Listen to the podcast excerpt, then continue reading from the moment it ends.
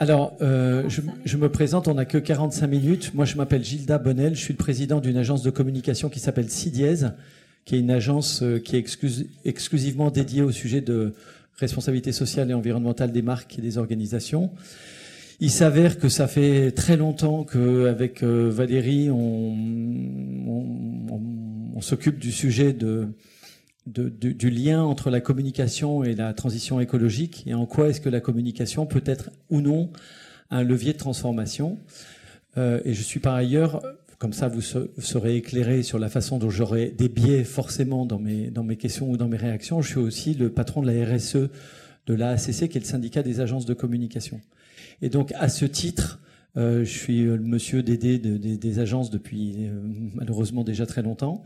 Malheureusement parce que finalement c'est un sujet qui a mis du temps avant de, de, de, de se développer vraiment.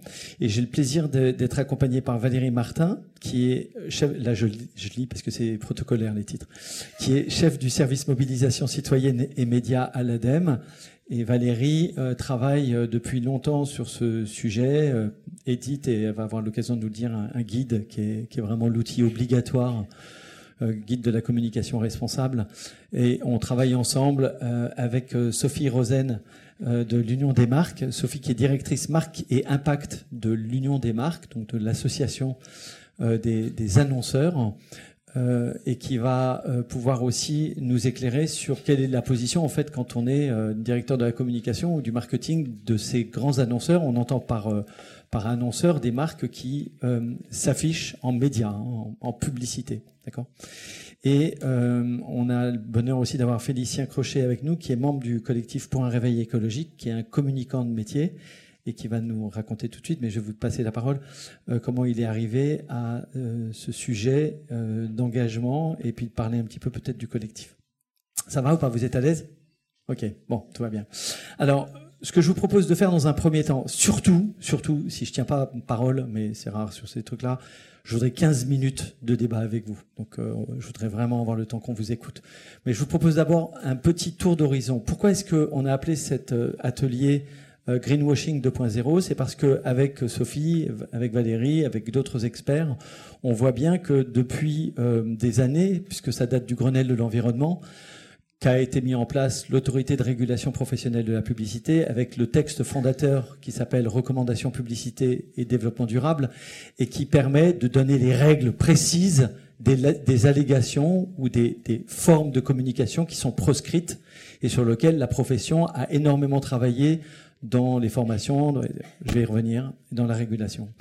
Mais il se passe un truc en ce moment, depuis, et c'est pour ça que je suis content que Félicien soit là, depuis un an, 18 mois, on voit monter sur les réseaux sociaux de nouvelles attentes et des questionnements euh, dans la société sur, en fait, non pas est-ce qu'il faut bien communiquer sur les enjeux euh, green ou, sociaux hein.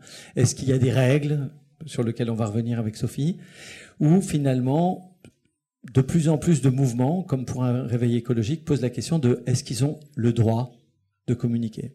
C'est-à-dire, est-ce que on peut encore tolérer que EasyJet, s'ils sont dans la salle, je les embrasse, euh, a le droit de faire des affiches dans le métro. Ça choque beaucoup. Et en fait, c'est posé avec la loi climat et résilience la question de l'autorisation à pouvoir ou non faire de la publicité.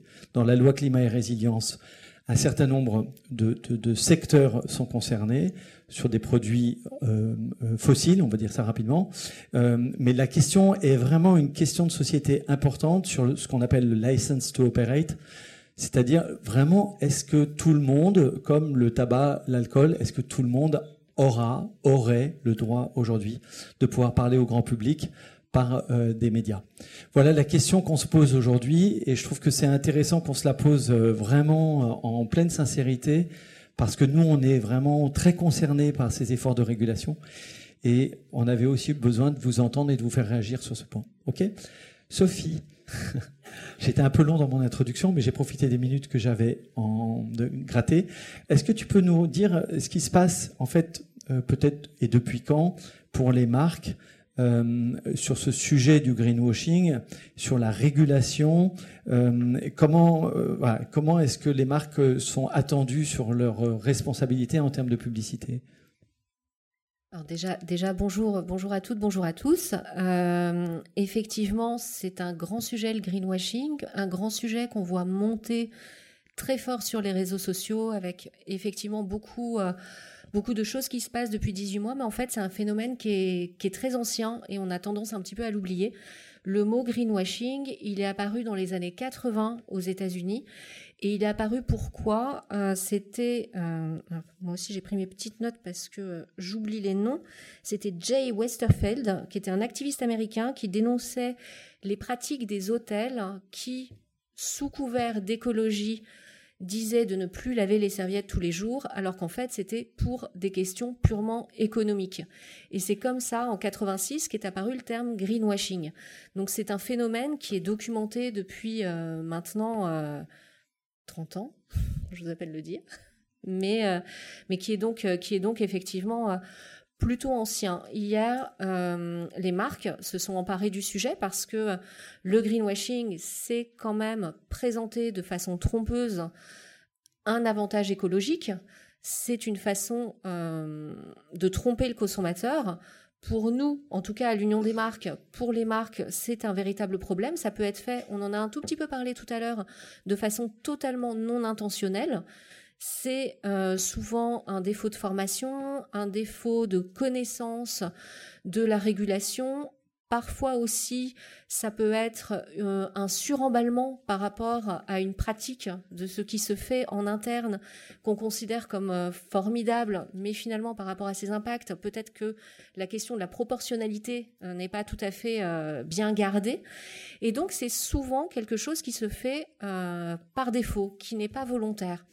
Alors il y a des garde-fous qui ont été mis, qui ont été mis depuis des années. Il y a eu la première, tous les travaux qui ont été faits effectivement au niveau euh, du Grenelle de l'environnement. Il y a eu la révision en 2020 euh, de euh, la recommandation développement durable de l'ARP. Il y a aussi des travaux au niveau européen, notamment via le CESE, qui sont très intéressants et qui viennent aussi au niveau européen challenger ces définitions et ces questions de greenwashing. Qu'est-ce qu'on entend par greenwashing Comment on peut éviter de tromper le consommateur Parce que de toute façon, encore une fois, ça n'est bon pour personne parce que sinon on perd la confiance et si on perd la confiance, on perd le lien et en tant que marque, ça n'a pas de sens. Euh, voilà, euh, les marques ont besoin de ce lien, euh, ce lien de confiance. Et je parlais du niveau européen parce que c'est très important d'aujourd'hui de se dire aussi que toutes ces marques, elles opèrent à un niveau global et qu'il y a beaucoup de campagnes qui sont pensées à un niveau global et qui donc ne, ont besoin de se caler sur les règles des différents pays. Donc ce travail européen qui est, qui est mené est assez, est assez précieux. Alors je pourrais citer d'autres travaux. Le CNC, le Conseil national de la consommation, a aussi édité un guide pratique des allégations environnementales. une, bible, une bible, hein. Je ne vais pas spoiler euh, Valérie euh, sur le guide de la, de la communication responsable de l'ADEME, mais qui est aussi euh, une autre Bible. sur le CNC, quand même, Sophie, je, je permets de le dire, on n'a pas le droit, en France, on n'a pas le droit d'utiliser un certain nombre de qualificatifs comme écologique, durable, responsable, euh, euh, euh, donc voilà, c'est dans le droit français et c'est très surveillé, mais très peu de communicants encore le savent. C'est-à-dire qu'on peut pas dire qu'une lessive est écologique. Hein, c'est effectivement, j'allais y venir. On ne peut pas dire qu'une lessive est écologique. Voilà, il y a beaucoup de termes qui sont encadrés. On ne peut pas, quand on est en cosmétique, se prévaloir d'un sans parabène. Ça fait aussi partie des sujets de greenwashing parce que on va euh, créer un avantage qui en fait euh, n'en est pas un. Donc c'est une c'est une tromperie.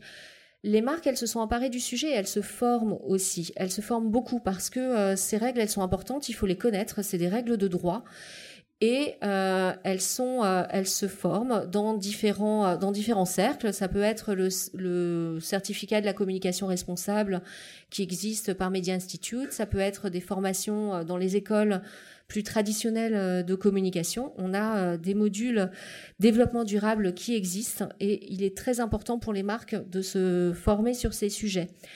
Et puis, il y a aussi tous les travaux qui vont être menés. Alors, à l'Union des marques, on a un cercle de marques qui s'appelle le programme FAIR, qui va réunir 50 euh, euh, grandes entreprises qui viennent, qui se sont engagées, qui ont pris 15 engagements pour une communication responsable, et notamment des engagements spécifiques pour lutter contre toutes les tentations de greenwashing, et encore une fois, souvent des tentations euh, malheureuses et involontaires.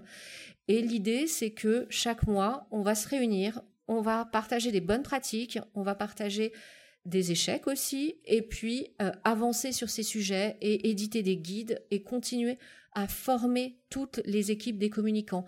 Et je pense que euh, le grand message euh, qui est important pour les marques, c'est effectivement la formation. Et il y a des bornes, il y a des règles, il y a en France donc l'ARP avec euh, cette euh, recommandation développement durable. Et récemment, parallèlement à la loi climat, il y a eu un engagement pour euh, encore mieux contrer le greenwashing et pour éviter justement ces, dérapages incontrôlés. Et l'idée, c'est de mettre en place l'engagement des marques et des agences à soumettre un contrôle préalable, un conseil préalable, avant leur diffusion, les principales campagnes qui présente une allégation environnementale. Donc en fait, ça permet de faire passer déjà à l'ARP, en amont, sa campagne, recevoir les conseils juridiques et avisés de l'ARP pour euh, soit on est dans les clous, tout va bien, soit comment faire pour revenir dans les clous et progresser de campagne en campagne et ne diffuser que euh, des campagnes qui soient euh, exemptes de greenwashing. Donc ça, c'est quelque chose de très récent qui a été mis en place euh, donc suite, suite à la loi climat et résilience. Et c'est véritablement aussi un des enjeux des contrats climat. Donc nous, l'Union des marques, dans nos engagements liés au contrat climat, nous nous engageons aussi à accompagner les marques pour lutter contre le greenwashing et leur donner tous les outils pour, pour l'éviter. Et puis un dernier point euh, très important, enfin deux derniers points. Le premier, c'est que euh, depuis 2021, le greenwashing est officiellement reconnu comme une pratique commerciale trompeuse. C'est euh, encore une fois dans la loi climat et résilience. Et donc, il y a des sanctions économiques qui peuvent s'appliquer aux entreprises qui seront condamnées. Donc, c'est aussi au-delà de la perte de confiance dont je parlais tout à l'heure, qui est de toute façon un problème business on a aussi, au-delà du risque réputationnel, on a aussi maintenant clairement un risque financier et qui, euh, qui va être euh, effectivement à, prendre en compte euh, également. Donc c'est quelque chose de très important qui s'est qui s'est cristallisé cette année. Et le dernier point dont je pense on parlera aussi avec l'ADEME, c'est que c'est que ce renforcement autour du greenwashing, autour de ce qu'on peut dire, de ce qu'on ne peut pas dire en termes d'allégations, s'affine petit à petit. Et là, par exemple, euh, début 2023, on va avoir l'interdiction de la communication autour des allégations de neutralité carbone, à moins de pouvoir prouver les actions mises en place pour y parvenir. Donc c'est aussi un signe fort de attention, on ne peut pas dire n'importe quoi, et ça c'est un sujet, euh, encore une fois, euh, à cœur pour les marques et qui fait partie de leurs grands enjeux.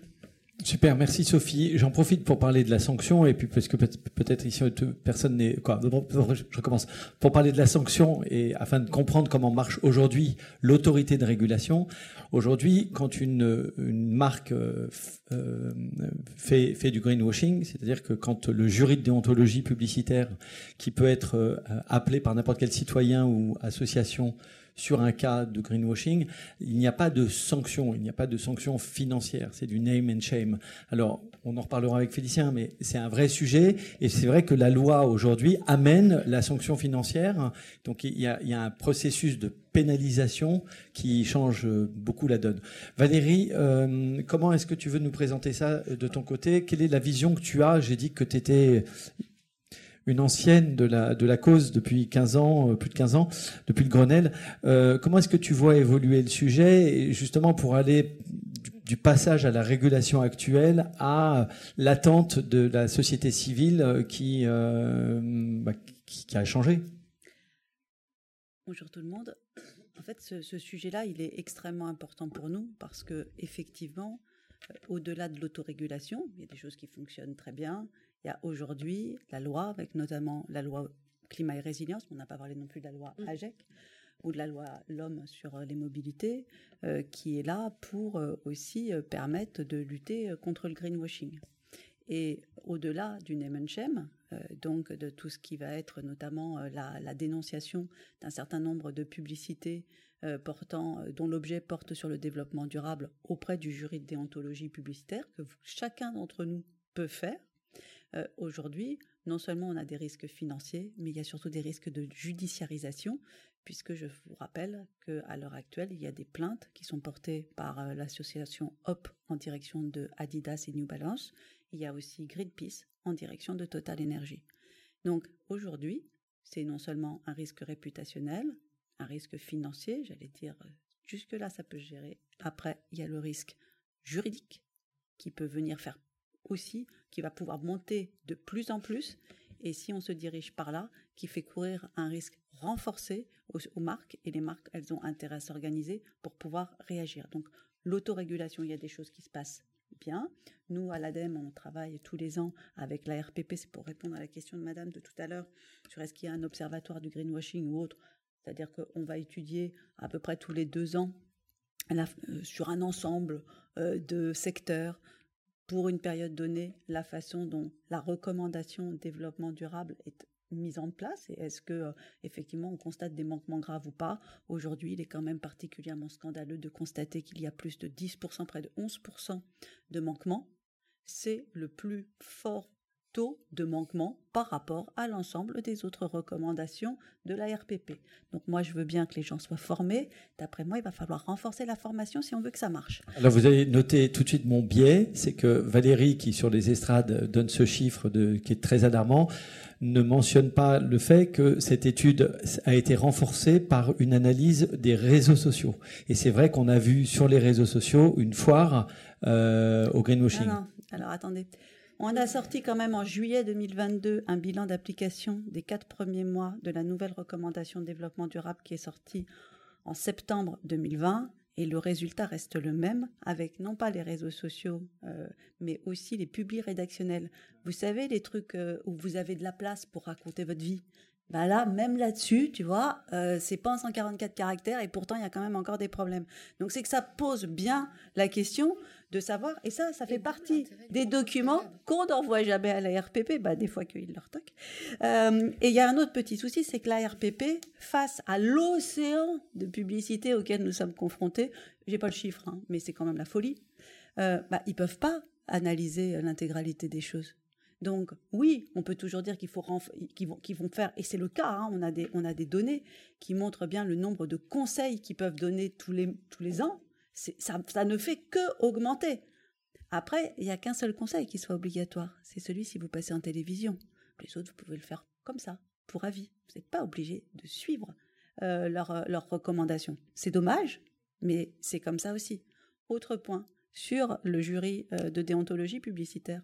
Tant qu'on avait du name and shame, vous savez, le truc où on, vous écrit au fait, on l'a publié, ça suffit pas. Heureusement, il y a des gens comme pour un réveil écologique, il y a quelques médias, qui nous aident aussi à faire la publicité. Le but du jeu, c'est aussi de faire changer et de faire évoluer les pratiques. Et je vous signale, parce que c'est pas connu, quand on fait le rapport, au moment où on identifie un manquement ou autre, il y a une lettre qui est envoyée au contrevenant. OK? Et on lui dit est-ce que vous pouvez nous expliquer ce qui s'est passé? Alors il y en a qui nous disent ah, je suis vraiment sincèrement navré, je n'avais pas compris. Greenwashing, le, greenwasher euh, franchement sincère. Bon, euh, je m'en excuse, je vais retirer tout ça et, amende endorable, voilà ce que je vais mettre en place. Lui, vous ne verrez jamais sa publicité affichée dans le rapport. Il y en a d'autres qui nous écrivent Ah oui, et alors? Euh, J'enlève tous les autres qualificatifs. Et là, c'est ce que j'appelle déjà des gens qui rentrent dans un autre processus. C'est-à-dire, soit ils n'ont pas compris, ça c'est plus grave, mais ils ne se rendent pas compte qu'ils n'ont pas compris, soit ils n'ont pas envie de comprendre parce qu'ils ne jugent pas que ce soit un vrai problème. Et en tout état de cause, ça pose la question de la limite de l'autorégulation. Et donc la loi climat et résilience, elle permet de faire un certain nombre d'avancées pour encadrer. Par ailleurs, euh, Sophie a cité un certain nombre de choses qui allaient se passer. Il y a aussi la question des contrats climat qui en a occupé plus d'un, et euh, qui ont été, dont la liste a été publiée le 15 juillet 2022. Euh, Je vous invite à aller regarder. Ce sont les annonceurs et les agences, ainsi que les syndicats professionnels et fédérations qui s'engagent auprès du gouvernement à annoncer des engagements qui pourront être suivis, sur lesquels l'exécutif et les parlementaires s'engagent à, s'il ne s'est pas suivi, à passer par la loi. Voilà, ce qui veut dire que dans deux ans, enfin dans un an et demi maintenant, il va y avoir une évaluation. Est-ce que tout le monde aura bien joué le jeu? Est-ce que les choses se seront faites ou pas? Moi, j'ai pas de boule de cristal. on part du principe que les choses vont bouger. Néanmoins, c'est aussi intéressant comme moyen pour pouvoir dire voilà, on change de braquet aussi. Aujourd'hui, on dépasse l'autorégulation. Il y avait des choses très bien et on passe euh, au niveau supérieur pour pouvoir justement davantage encadrer. Autre point. Euh, oui, il, y a des, il faut former les gens, ça c'est clair. Mais qu'on soit bien d'accord, dans le guide de l'ADEME sur la communication responsable, qui va sortir le 4 octobre prochain, si euh, mon maquettiste n'a pas, sauté par la fenêtre d'ici là. Euh, Les nouvelles ne sont pas bonnes. Et j'aime beaucoup ma maquettiste. Euh, en fait, c'est compliqué parce que aujourd'hui, par rapport à ces sujets-là, on me dit ah oui, mais dans votre guide, vous pouvez pas donner ce qu'il faut faire. Sous-entendu, il y aurait une bonne et une mauvaise réponse. Honnêtement, j'adorerais mais il n'y a pas de réponse unique. Et en fait, c'est la co-construction de la réponse et de la trajectoire qui est importante. À partir du moment où on va être persuadé qu'on va trouver quelque part des cases à cocher pour dire voilà, j'ai fait, du machine ou j'en ai pas fait, ça pose un problème. Et en fait, c'est qu'on rentre dans une pédagogie de la complexité qui fait que ce n'est pas toujours aussi évident que ça de faire évoluer les gens. Il y a la question aussi des représentations sociales. Pour ceux qui sont intéressés, je vous invite à aller lire le guide qui a été publié par Entreprise pour l'environnement. Il y avait pour un réveil e écologique. Oui, il y avait pour, pour un réveil écologique, nous, voilà, et d'autres, euh, voilà, et plein d'autres, extrêmement intéressants. Et c'est un outil pratique qui permet de donner à des créatifs un certain nombre de règles pour leur dire, voilà, peut-être que dans la façon dont vous allez promouvoir tel ou tel euh, comportement, en fait, vous mettez un biais dedans et ce sont des représentations sociales, par exemple, représenter peut-être plus systématiquement des plats carnés quand on les met à, l'image, au lieu de mettre davantage des... des, plats carnés, tu vois, de, la viande. ah, des plats carnés. Je cherchais des placards, mais des plats carnés. J'y crois pas. Euh, faire dans l'autosolisme une seule personne et de préférence blanc, mâle, dominant, 50 ans et plus, dans sa voiture. Je fais exprès de faire dans la caricature, mais c'est ça un stéréotype. C'est extrêmement intéressant. C'est-à-dire comment je réfléchis à la représentation sociale de la société que je vais donner. Et ça aussi, ça fait partie des, du rôle euh, également que l'on attend aussi des marques si elles ont envie de contribuer réellement à l'avènement d'une société. Et dernier point, parce que je sens qu'il s'agite, oui il y a la question de la refondation même du modèle d'affaires. Comment passe-t-on d'une économie circulaire à, pardon, d'une économie linéaire à une économie circulaire? Et aujourd'hui, ça ne veut pas dire simplement je ne fais des publicités où il n'y a pas de greenwashing, c'est je change en profondeur mon modèle.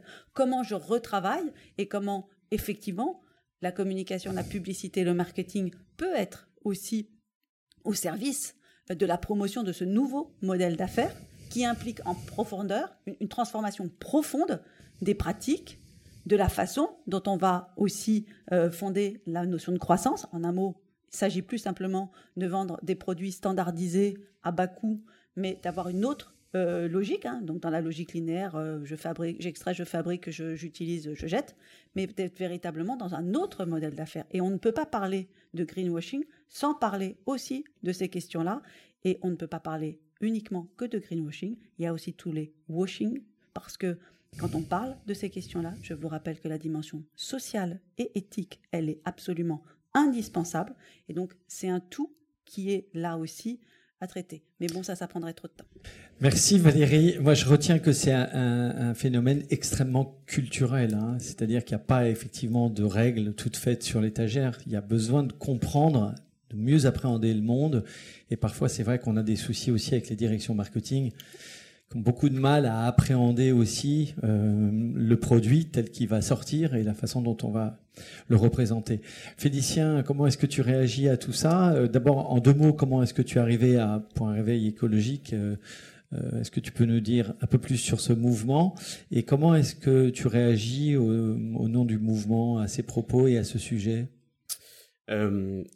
Pardon, je suis pas habitué à parler devant 200 personnes, donc excusez-moi euh, si ma voix tremble un peu.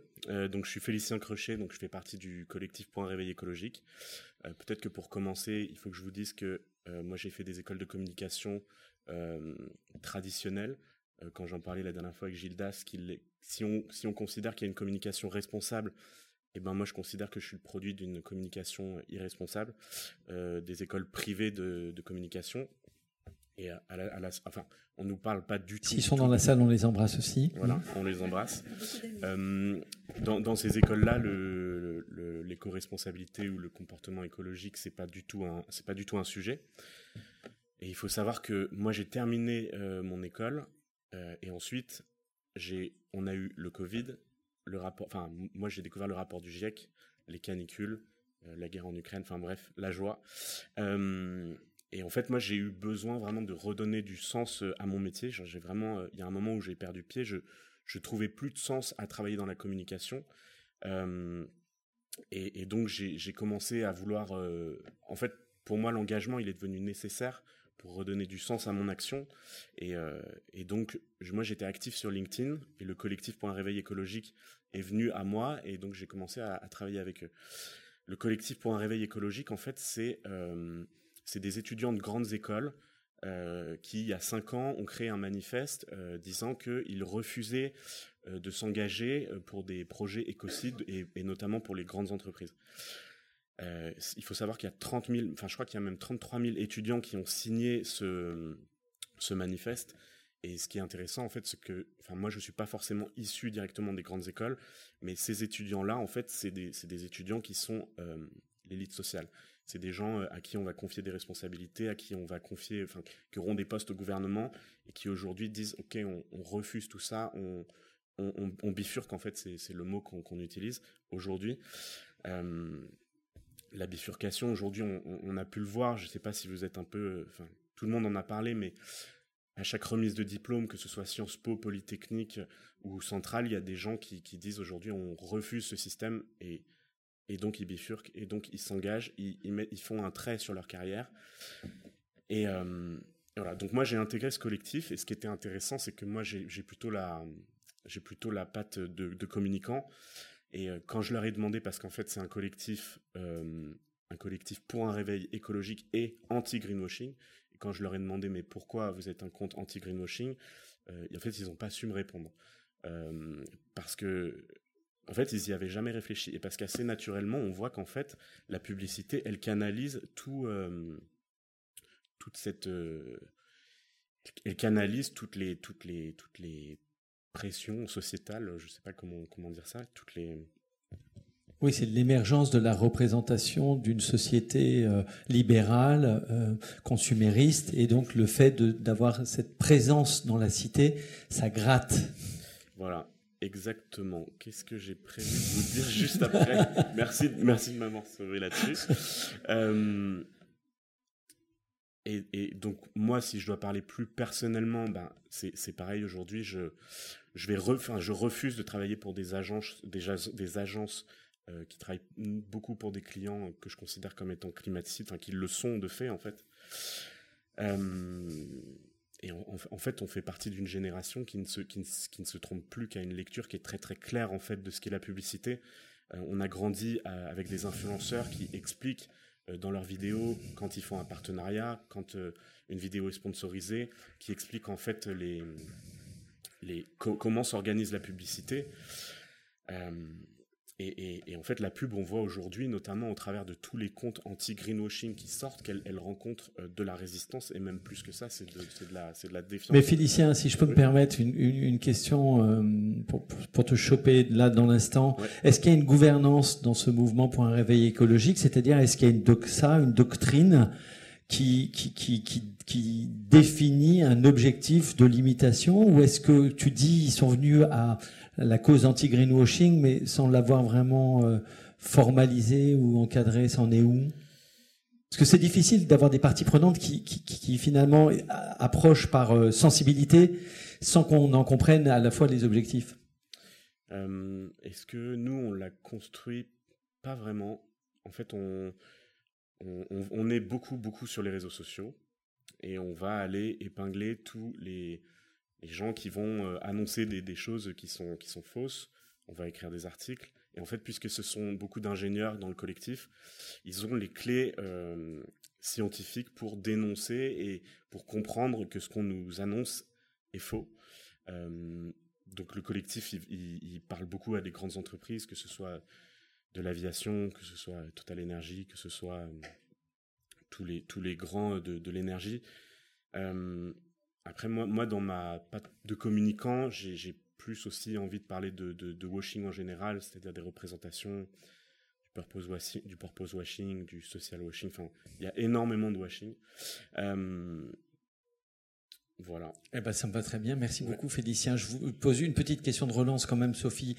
Quand, euh, quand des grandes marques, euh, aujourd'hui, une association comme la vôtre, voit euh, émerger ces mouvements avec ce que je viens de pointer avec amitié, hein, sur le fait que c'est, c'est, multiforme, informel, on a du mal à, on, a du mal à, trouver vraiment le cadre. Comment, comment est-ce que ça réagit? Comment réagissent les marques? Elles paniquent ou elles, qu'est-ce que... comment réagissent les marques C'est un sujet très très vaste parce que euh, nous on en représente 240 euh, entreprises. Oui, mais des très très très grosses. Hmm. Voilà, c'est pas c'est pas tout le panel. Euh, non, elle panique pas, mais elle s'y intéresse de très près. On a vu émerger des directions de la réputation. On a vu émerger des analyses de risque sur ces sujets. On voit effectivement qu'elles le prennent très au sérieux. Parce que, comme je le disais, c'est ce lien de confiance avec le consommateur. C'est la base de, leur commerce. Donc elles ont, besoin de ce lien de confiance, donc elles ont besoin de comprendre les attentes de la société civile, elles ont besoin de comprendre ce qui se passe, comment, comment les attentes évoluent, où est-ce qu'elles se trompent, où est-ce qu'elles ont bon. Et donc elles sont très très attentives à tous ces signaux faibles. Et c'est d'ailleurs bien pour ça que dans des cadres comme celui-ci, comme dans le cadre de l'Union des marques, comme dans d'autres cadres, on se rencontre, on discute entre parties prenantes de la société civile, marques, pour essayer justement euh, d'appréhender un chemin commun, un bon point d'équilibre qui permette de communiquer de façon juste, sans greenwashing ou autre washing, parce que je ne l'ai pas évoqué, mais évidemment, c'est euh, très vaste. Oui, quand même pour votre information, ça fait, moi j'étais administrateur de l'ARPP, ça fait depuis la création de l'ARPP que la première cause de dénonciation au jury de déontologie publicitaire, c'était l'utilisation du corps de la femme, hein. et euh, maintenant c'est le greenwashing. Alors pour le coup, la RPP m'a confirmé cette semaine que le premier motif de dépôt de plainte, alors je ne saurais pas vous le dire parce qu'ils me l'ont pas dit lequel c'était, mais ça n'est pas le greenwashing. Ah bah, moi j'ai eu j'ai eu Stéphane Martin, ils sont en train, c'est le développement durable, c'est vraiment en train de bouger. Juste un mot Valérie parce que j'ai promis 15 minutes de discussion. Euh, qu'est-ce que tu voulais euh, Comment tu veux moi, moi, ce qui m'intéresse c'est que dit l'ADEME? Parce que l'ADEME est quand même le cul entre deux chaises.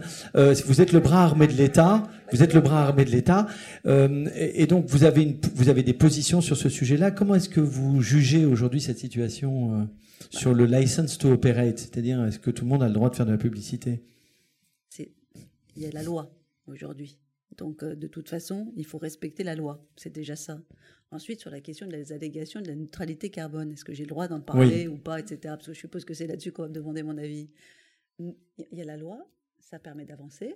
L'ADEME a sorti un avis d'expert très clair sur la communication sur les allégations carbone. Euh, il n'y a pas plus clair hein, dans le petit encadré, si vous voulez, on peut vous le passer. Euh, c'est que l'ADEME recommande de ne pas utiliser ce terme de neutralité carbone dans ces différentes communications, qu'elles soient institutionnelles ou qu'elles soient, euh, comment ça s'appelle, produits-services.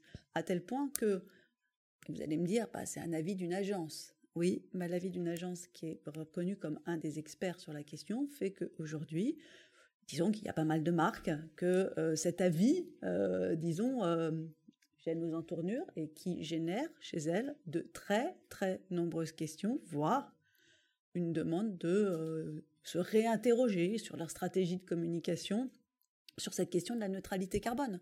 Donc ça peut être des choses comme ça. Juste un petit point. Ah, petit. Tout petit. Ensuite, comment est-ce qu'on fait pour promouvoir tout ce qui est label aussi? Ça, ça fait aussi partie de notre job. Comment on fait? Parce que les gens nous disent, au fait, moi, j'y comprends rien au label. Regardez, par exemple, on travaille avec les régies publicitaires, c'est concret. Euh, TF1, France Télé euh, et autres, etc., qui sont venus vers nous et qui nous ont dit, je voudrais mettre des écrans publicitaires dédiés pour promouvoir les produits à moindre impact environnemental. Comment je fais pour les sélectionner? On a fait un cahier des charges, on a mis un certain nombre de référentiels, issus notamment euh, du travail sur les logos qui sont recommandés par l'ADEME, c'est-à-dire qu'ils ont un niveau excellent ou très bon.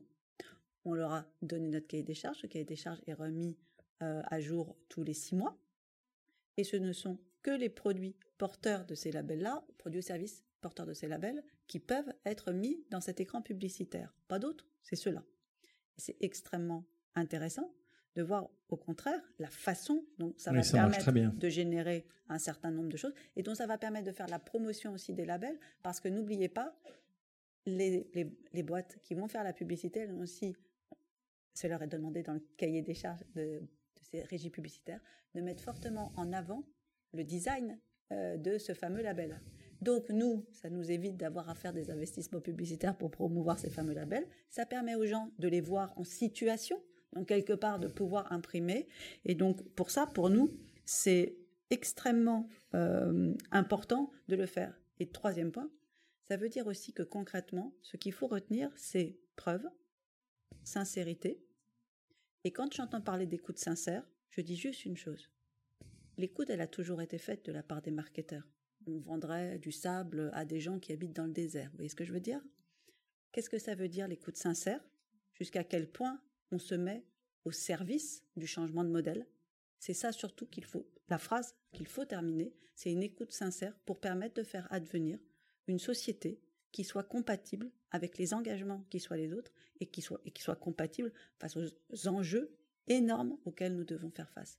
Et ça, c'est aussi quelque chose d'important. Et c'est pour ça, et je rejoins Sophie, qu'il y a absolument besoin de formation. Comment voulez-vous vendre quelque chose si vous n'en comprenez pas les tenants et les aboutissants de façon sincère? Formidable cours de communication responsable fait par l'ADEME et la ACC. J'ai fait ma pub. Des questions hyper courtes et des réponses hyper courtes chez 10 minutes. Bonjour, merci. Moi, j'ai une question pour euh, Félicien euh, par rapport au réveil écologique. Euh, vous disiez tout à l'heure, donc, ce sont euh, des, ingénieurs et l'élite euh, finalement de la société qui, font partie de ce collectif. moi, ce que je trouverais intéressant, justement, c'est que ces personnes-là, elles accèdent aux hautes fonctions parce qu'elles ont l'air de, vous disiez, de, se décaler ou de bifurquer. Mais ce qui serait intéressant, c'est qu'elles puissent prendre justement des postes à responsabilité qui, amènent des changements parce que peut-être qu'on n'a pas justement les bonnes personnes. voilà. Est-ce que bifurcation veut dire abandon de poste, Félicien Non, pas, pas, forcément en fait, parce que euh, les, gens qui bifurquent, euh, c'est simplement parce qu'ils interrogent le modèle. Euh, c'est des gens qui vont avoir des postes à responsabilité. Là, il y a une fille du collectif qui, qui vient de prendre un, emploi pour former tous les pour former les fonctionnaires de catégorie A sur les enjeux écologiques. Donc c'est des postes à responsabilité. Donc bifurcation, c'est vraiment interroger le modèle. Ça ne veut pas dire fuir ses responsabilités. Après, nous, on, admet que, aller sur euh, différents modèles, euh, quelqu'un qui va partir dans le Larzac pour avoir une ferme, il va faire la promotion d'un modèle, et pourquoi pas. Euh, et quelqu'un qui va aller dans le gouvernement pour former les, fonctionnaires sur les enjeux écologiques, c'est aussi intéressant. Donc. Merci Félicien. Ah ok. Alors, vous la posez fort, votre question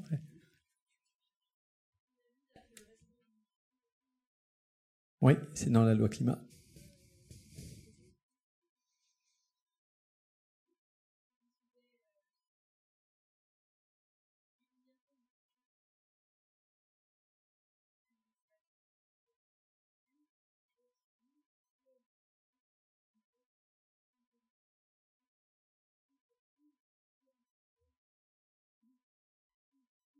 Là J'adore.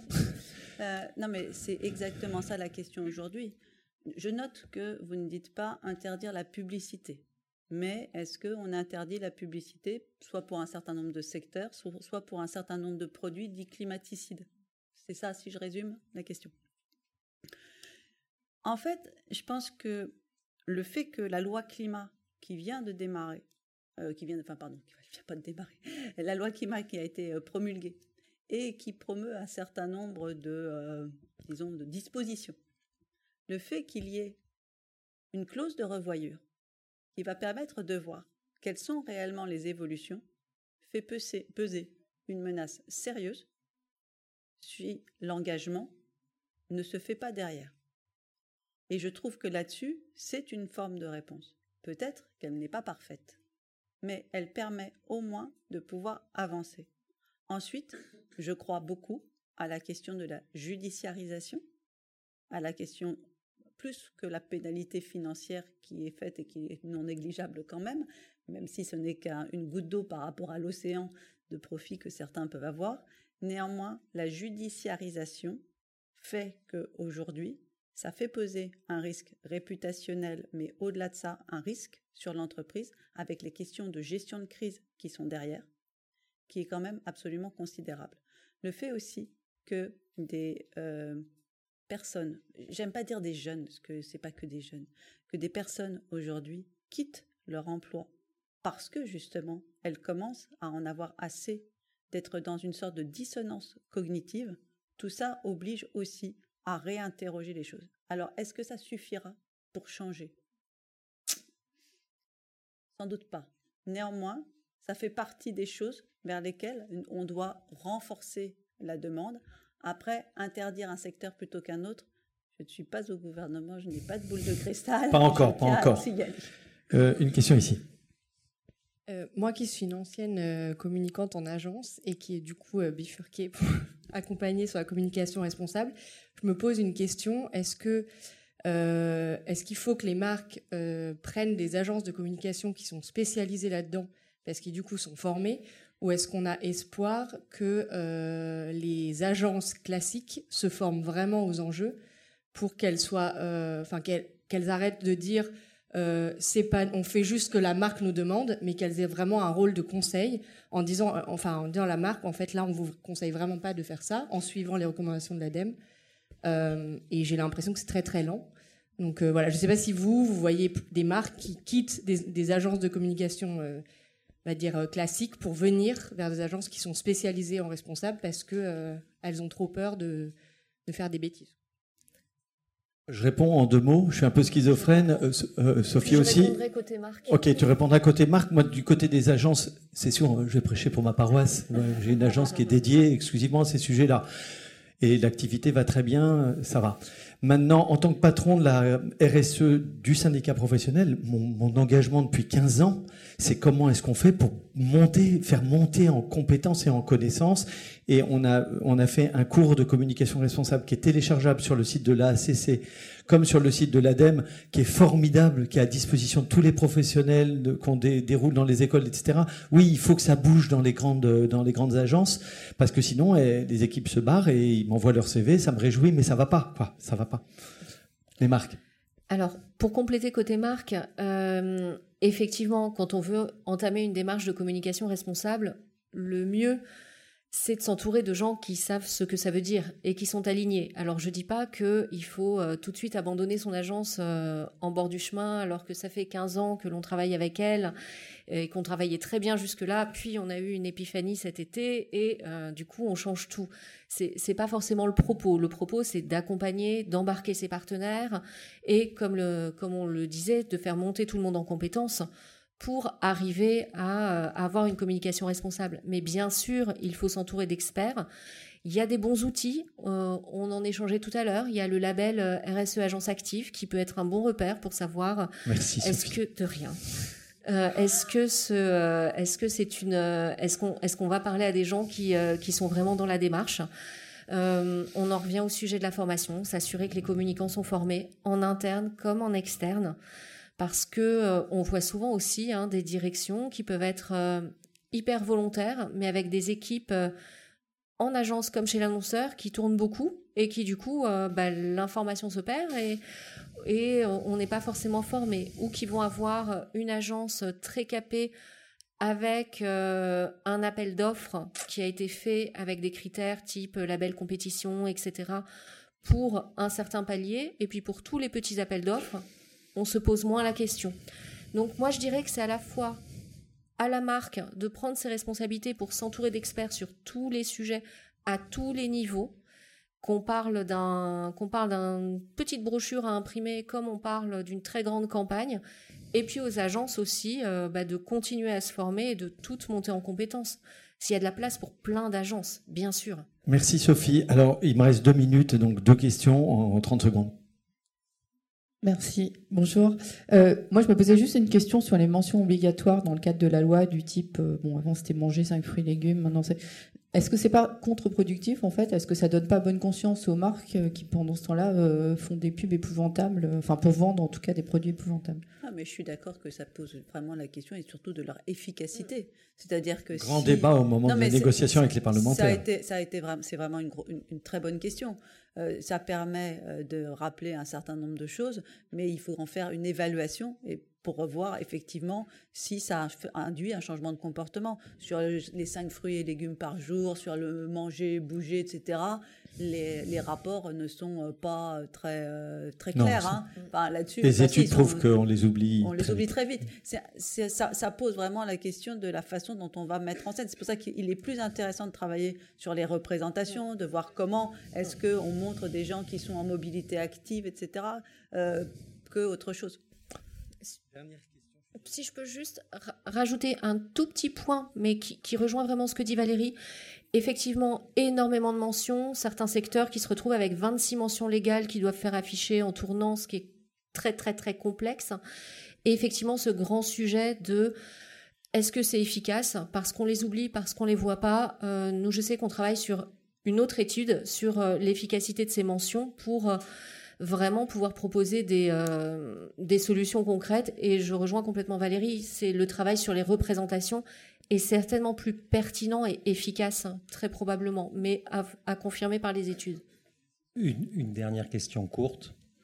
Euh, merci d'abord. Et euh, il y, a beaucoup, malgré tout, un peu d'optimisme dans ce que vous racontez.